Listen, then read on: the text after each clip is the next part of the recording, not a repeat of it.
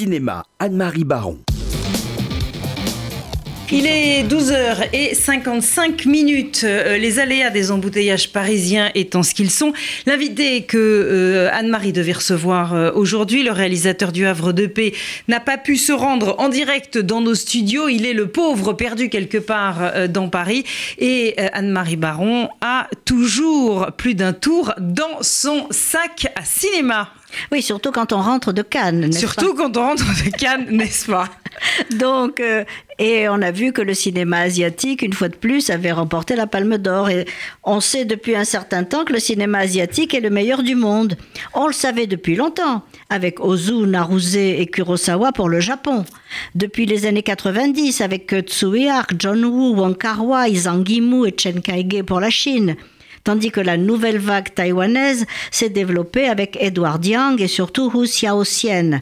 Mais ce qui est extraordinaire, c'est que, alors que tous les cinémas européens ne cessent de décliner, le cinéma asiatique est aujourd'hui en pleine expansion et d'une qualité exceptionnelle.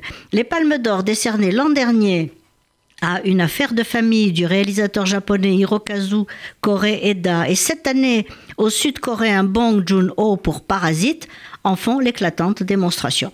Et nous avons la chance d'avoir la possibilité de voir tous ces films en France, surtout avec le Festival du cinéma chinois qui se tient dans toute la France au mois de juin. Alors parlons quand même d'abord de Parasite, hein, de la Palme d'Or. Une famille au chômage ne vit que de petites combines, comme par exemple de squatter le Wi-Fi des voisins. Bon, rien de très grave encore. Un jour, leur fils réussit à se faire recommander pour donner des cours particuliers d'anglais dans une famille très aisée c'est le début d'un engrenage incontrôlable dans lequel la lutte des classes est prise au sens propre. Elle devient prédatrice et meurtrière. Bong Joon-ho a l'habileté de nous rendre cette famille sympathique malgré ses petites malversations. Et ce n'est qu'au bout d'une demi-heure que l'entreprise commence à paraître suspecte et que ses personnages attachants commencent à nous inquiéter.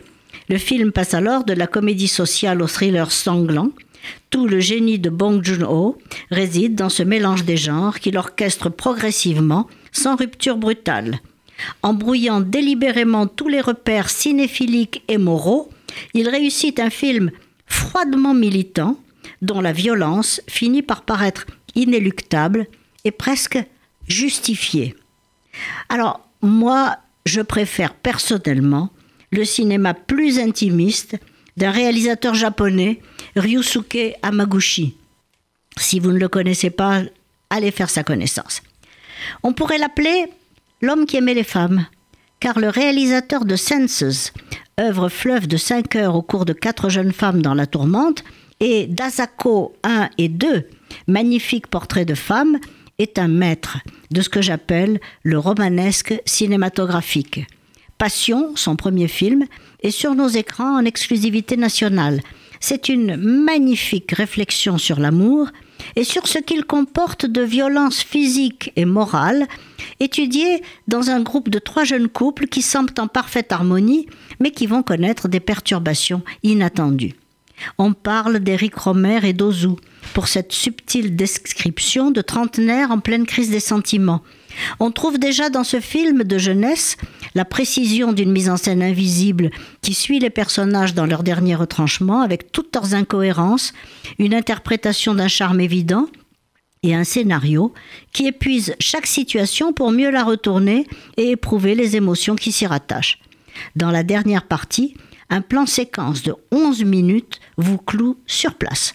Allez voir Passion, c'est un enchantement. Et partez à la découverte du cinéma japonais du 5 au 11 juin à l'Arlequin, avec au programme tous les films de Hamaguchi, un film en exclusivité européenne, une perle de l'animation, un focus sur un jeune réalisateur et de nombreux événements et cadeaux.